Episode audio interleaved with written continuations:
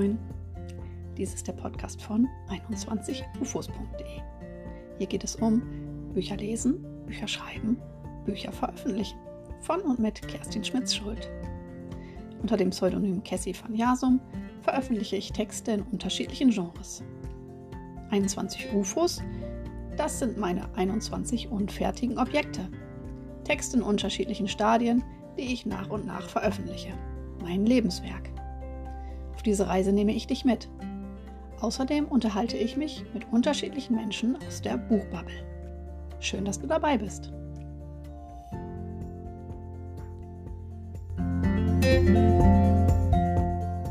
Willkommen zu einer neuen Episode des Podcasts von 21ufos.de. Heute gibt es mal wieder drei Fragen an. Gast ist die liebe Yves ST. Äh, wir sind beide zusammen in äh, der Instagram Buchbubble, haben uns dort kennengelernt und ich habe bereits eines ihrer Bücher gelesen. Ähm, liebe Yves, stell dich doch bitte kurz vor. Ja, vielen Dank, Kerstin, dass ich heute dabei sein darf. Ja, ich bin Yves ST, ich bin Autorin. Ich schreibe am liebsten Bücher über Beziehungen, Freundschaften, Liebe, Familie und äh, natürlich über Südafrika. Ich habe bisher zwei äh, Romane veröffentlicht. Du gesagt hast, Kerstin, schon einen gelesen hast. Äh, das sind einmal die Kapstadt-Schwestern und der zweite Band war der Protea-Clan. Genau, den habe ich gelesen. Genau, den hast du gelesen. Und momentan schreibe ich an meinem dritten Buch. Und ich bin auch noch Teil der Autorengruppe Herzgespinste, die einen gleichnamigen Podcast so alle zwei Wochen veröffentlicht. Genau. Ja, genau. Ihr seid total aktiv, ne? zusammen mit der Sandra Andres und der Michaela Metzner, Mia M. Hope. Ähm, genau. Ja, äh, stellt ihr euch gerade als Autorengruppe auf. Ne? Ganz genau. Also zuerst haben wir eben mit dem Podcast angefangen und äh, reden da über alles Mögliche rund ums Thema Beziehungen, also so ein bisschen reale Beziehungen, äh, vor allem weil uns halt aufgefallen ist, dass in vielen Büchern heutzutage noch immer sehr viele Klischees vorkommen oder auch gerade so die Bad Boy-Romane und so total laufen und wir wollten uns da ein bisschen so dagegen stellen. Und äh, ja, ähm, Mia und Sandra haben mich ja auch vertreten an der Berliner Buchmesse. Reise. Also sie sind dahin gefahren an die Buch Berlin. Ich konnte diesmal nicht dabei sein, aber das ist auf jeden Fall auch etwas, was wir in Zukunft gerne öfters machen würden, damit wir uns da auch als Autorengruppe präsentieren können mit unseren Büchern. Ja, ganz spannend. Ich bin ja auch ein Fan eures Podcasts, Herzgespinste, habt da auch schon einige Episoden gehört. Ähm, ist ein ganz tolles Format, ein ganz anderes Format als dieses, wo ihr eben zu dritt dann auch plaudert. Ja, aber hier soll es heute um das Thema Sehnsuchtsorte gehen. Denn deine ähm, ersten beiden Romane äh, haben, spielen ja in äh, Südafrika. Du hast äh, uns dorthin entführt, und zwar nach Kapstadt. Ähm, der erste Titel verrät es ja auch schon, Kapstadt Schwestern, aber ähm, der Protea-Clan spielt eben auch dort. Für viele ist dieser Ort ja ein Sehnsuchtsort. Wohin entführst du uns denn das nächste Mal? Es geht wieder ins südliche Afrika beim dritten Buch.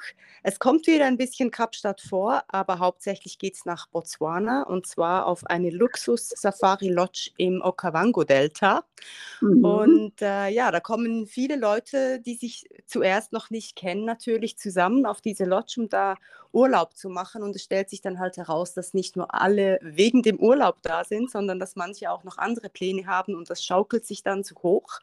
Und äh, ja, deswegen, ich war selbst schon mal da im Okavango-Delta und ich war völlig begeistert und es ist für mich wirklich einer der magischsten Orte der Welt. Das ist so unfassbar schön da und das wollte ich einfach jetzt meinen Lesern auch mal ein bisschen näher bringen, diese Wildnis und diese unberührte oder fast unberührte Natur, wo man einfach noch alles sehen kann, wie in einem, ja, wie in einem Tierfilm, wie man ihn im Fernsehen sieht. Ja, es ist wirklich wunder, wunderschön da. Ja, ich habe schon ein paar Fotos von dir gesehen, die du äh, mit mhm. uns geteilt hast. Und das kann ich mir wirklich gut vorstellen. Vor allem ist es ja auch ein sehr weit entfernter Sehnsuchtsort. Viele von uns werden diesen Ort niemals sehen können, es sei denn, äh, man bekommt es über Text oder Foto vermittelt.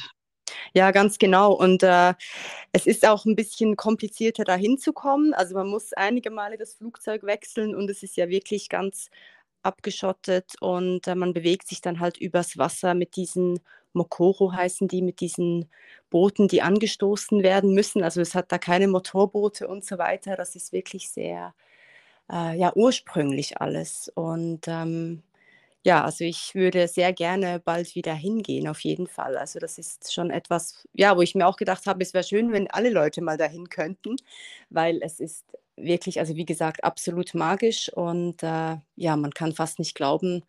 Also man hat das Gefühl, ähm, wirklich in einer anderen Welt zu sein und man spürt auch, wie klein das man ist und wie mächtig die Welt ist, wenn man da ist. Also das ist sehr faszinierend. Das kann ich mir gut vorstellen, aufgrund dieser, vor allem ja auch wegen dieser unberührten Natur. Ne? Also ja. dieses nicht verbaute, man kann den Himmel wahrscheinlich noch äh, ganz anders wahrnehmen und sehen als jetzt hier bei uns in der elektrifizierten Welt. Ne? Absolut. Und ich war ja, als ich da war, äh, natürlich nicht auf einer Luxus-Safari-Lodge. Das konnte ich mir damals nicht leisten. Ich war da campen. Und da war es auch so, dass natürlich die Toilette zum Beispiel, das war einfach ein Loch im Boden. Und wenn man da teilweise auch zur Toilette ging, da kam es auch vor, dass irgendwelche Affen auf den Bäumen saßen und einen zugeschaut haben. Oder man hat sich geduscht unter einem Baum mit dem Wasser aus dem Delta und ich habe in der Ferne äh, Elefanten gesehen. Also das ist natürlich wie in einem Traum. Aber das muss man dann auch... Äh, ja, ertragen können, so wirklich äh, zwei Wochen völlig minimalistisch und halt nur ähm, ja, im Zelt und äh, das ist dann auch nicht eingezäunt, kann ich dazu auch gleich noch sagen. Also da hatten wir auch nachts, wenn wir ins Zelt sind und alles ähm, zugemacht haben, das Feuer ausging, haben wir da auch so Schnüffelgeräusche zum Teil am Zelt gehört ja. und wussten nicht, was da jetzt draußen rumlauert. Aber äh, es ist wirklich unvergesslich und also ja, du sprichst ja mit einer Camperin, du sprichst mit einer Camperin, aber ich bin ein Fan von Sanitäranlagen. Aha. Du glaubst nicht, wie schnell man sich daran gewöhnt. Man gewöhnt sich total schnell dran, weil man ist ja auch, es geht ja allen gleich, die da sind. Man hat dann immer ja. so genau. die Vorstellung, oh Gott, das ist ja jetzt total äh, vielleicht auch unhygienisch und so und wie sehe ich denn aus und überhaupt, also Spiegel gibt es schon mal nicht, das hat man nach einem halben Tag schon vergessen, das ist auch alles völlig wurscht und man ist, lebt so richtig mit und in der Natur. Fantastisch. Also daraus ergibt sich auch quasi schon meine zweite Frage. Denn so wie du von diesem Ort schwärmst, ist es ja nicht nur ein Sehnsuchtsort, sondern ja offensichtlich auch ein Herzensort. Da frage frag ich mich natürlich, was war zuerst da, der Ort oder die Handlung? Hast du dich zuerst für dieses Setting entschieden und gesagt, ich muss unbedingt mal über diesen Ort schreiben, der mich so berührt hat? Oder hast du dir zuerst diese, also ja auch sehr spannende Story, also das nimmt mich ja sofort äh, gefangen, also äh, die Menschen, die da an diesem einsamen Ort aufeinander treffen. Das finde ich, äh, so eine Gemengelage finde ich immer hochspannend. Was war zuerst da? Setting oder Story? Also hier war auf jeden Fall das Setting zuerst da. Mhm. Und die Story, dass ich jetzt so ein bisschen Stories schreibe, auch wo es immer natürlich eben um ein Beziehungsthema geht, aber auch immer um ein Geheimnis oder mehrere Geheimnisse, die halt aufgelöst werden. Da wurde ich von meinem zweiten Buch ein bisschen inspiriert. Das hat mir sehr gefallen, weil ich das in meinem zweiten Buch eben ging es ja um ein Familiengeheimnis und ich wollte im dritten auch wieder so was Ähnliches eigentlich machen, dass es auch wieder um diverse äh, ja, eben Geheimnisse geht, die gelöst werden wollen. Und dann fand ich das ganz spannend, das so auf einer kleinen Bühne irgendwie zu machen, weil das sind ja dann wirklich, die Leute sind ja dann auch immer am gleichen Ort und auf dieser Lodge. Und das ist sehr abgeschieden und das äh, finde ich interessant. Aber ja. eigentlich war schon zuerst, zuerst das Delta da, klar, weil das einfach auch sehr viel hergibt und ja, halt so das Fernweh befriedigt. Ja, und vor allem, man kann ja auch sehr viel beschreiben. Ne? Für die LeserInnen, die gerne Beschreibungen lesen, die gerne so in so eine Welt eintauchen, gibt es da mhm. natürlich auch unglaublich, so wie du jetzt gerade schon mal aus den Vollen schöpfen konntest durch deine Erfahrung, die du da gemacht hast, ja. äh, gibt es da ja unglaublich viel von den Geräuschen, Gerüche, ähm, Licht, alles, was man beschreiben kann. Ne? Also gibt auch schriftstellerisch wahrscheinlich einfach sehr viel her. Ja, sehr. Und vor allem, weil man eben so abgeschieden ist und ja weiß, dass man eigentlich inmitten von Wildtieren lebt, von Raubtieren, gegen die man im Ernstfall keine Chance hätte, kann man natürlich auch diverse so Suspense-Szenen natürlich herstellen. Also jedes Rascheln kann irgendwas sein. Und äh, das finde ich auch, hat mich sehr, finde ich herausfordernd und finde ich sehr interessant, obwohl ich ja schon immer sehr darauf achte, auch, dass ich nicht zu viel ähm, also seitenweise jetzt irgendwie die Umgebung beschreibe. Also ich möchte das immer so ein bisschen einfließen lassen, damit man das merkt, dass man das Gefühl hat, man ist da.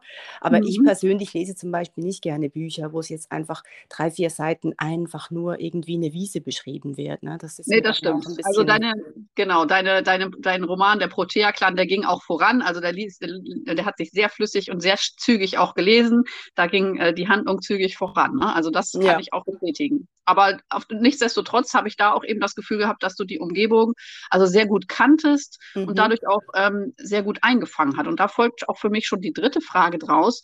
Welche Tipps gibst du denn anderen Autorinnen, die jetzt über einen bestimmten Ort schreiben wollen? Vor allem, wenn es eben so ein Sehnsuchtsort ist unbedingt die Dinge beim Namen nennen. Also Stadtbezirke, Straßen, Restaurants. Äh, eben wenn es jetzt ein, ein, Roman ist, der in der Stadt spielt, äh, wie ich das bei den ersten beiden, wie das bei meinen ersten beiden Romanen der Fall war. Ähm, ja, zum Beispiel, wenn eine Prota, also ein Charakter einkaufen geht, wo geht der einkaufen? In, welchen, in welchem Einkaufszentrum? Das ist, äh, finde ich, sehr wichtig. Und es hat auch zwei Vorteile, weil erstens mal die Leute, die schon mal da waren, für die das auch ein Sehnsuchtort ist, vielleicht diese Stadt oder ja, dieses Land, die fühlen sich dann gleich wieder dahin versetzt. Also die wissen genau, wo, wovon man redet, die fühlen sich wie zu Hause. Und der zweite Vorteil ist, dass heutzutage kann man ja alles mit Google Street View und überhaupt mit Google nachschauen, wo ist das, wie sieht das aus. Und das haben mir wirklich ein paar Leute gesagt, dass sie das super gefunden haben in meinen Büchern, dass ich die Straßennamen erwähnt habe oder die Restaurants und dass sie das dann gleich äh, googeln konnten, anschauen konnten und dann ja genau wussten, wie das aussieht und wie das da so ist. Und äh, ja, ich, also deswegen habe ich das, finde ich das sehr wichtig, die Dinge beim, eben beim Namen zu nennen, die Orte und alles. Und das Zweite, was ich als Tipp geben würde, ist, sich versuchen, an das Gefühl zu erinnern das man mhm. hat, wenn man da ist und das dann auch mhm. zu beschreiben. Also wie sind die Düfte, wie ist die Atmosphäre, ähm, gerade in Kapstadt, wie fühlt sich der Wind an? Also es ist da zum Beispiel ganz normal, dass da die Türen ab und zu mal knallen, weil es heißt ja nicht umsonst das Kap der Stürme.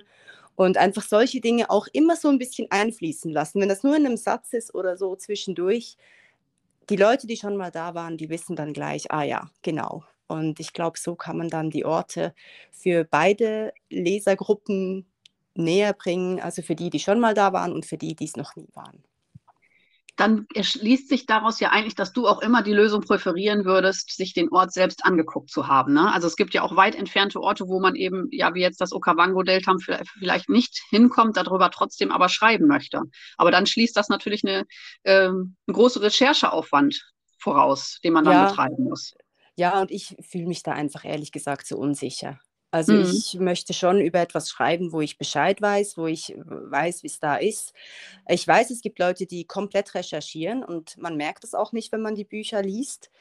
Aber es geht mir einfach leichter von der Hand. Ne? Ich muss halt eben nicht alles recherchieren. Ich will über was schreiben und dann weiß ich halt schon, ah ja, jetzt könnte ich das noch äh, erwähnen, weil das ist ja auch noch so und so. Und das kann ich natürlich nur, weil ich schon mal da war.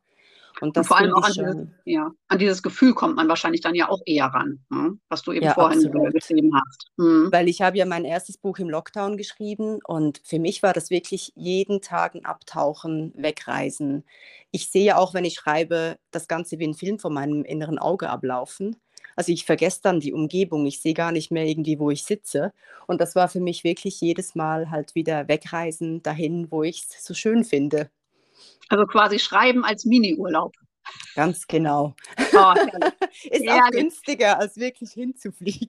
ich meine, ich muss ja sagen, ich mache das ja ähnlich. Wir wohnen ja im Rheinland und ich reise in meinen Geschichten immer nach Ostfriesland, in meine Heimat. Und das ist auch so ein bisschen immer, ja, äh, äh quasi wie so ein Kurztrip, ne? wie so ein äh, genau. Kurzurlaub. Genau. Und du machst mhm. es übrigens auch sehr gut. Also ich habe wirklich das Ostfriesland durch deine Geschichten und äh, durch deinen Roman, äh, den ich gelesen habe, äh, Tasche mit Herz, habe ich das wirklich so ein bisschen kennengelernt. Ja, danke, also, danke. Muss ich sagen, dass, aber man merkt auch, dass das eben auch so subtil zum Teil einfließt, dieses Wissen. Da merkt man einfach, dass du dich da wirklich auskennst.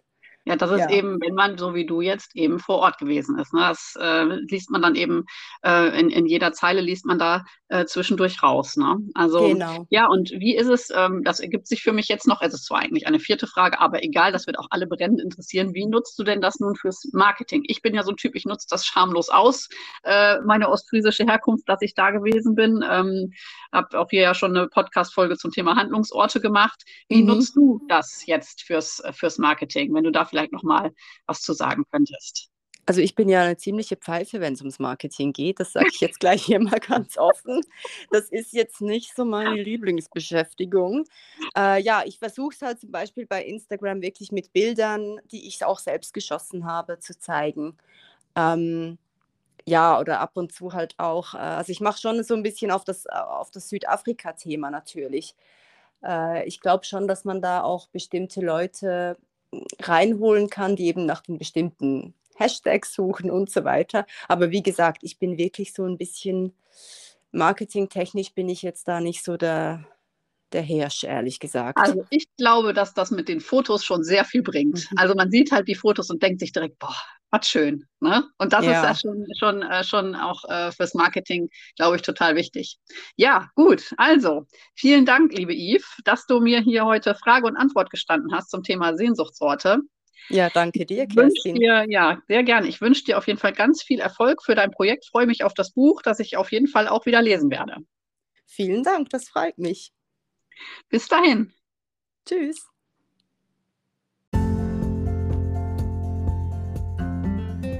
Ja, damit verabschiede ich mich für heute. Vielen Dank fürs Zuhören. Vielleicht bis nächste Woche. Deine Kerstin Schmitz-Schuld von 21ufos.de.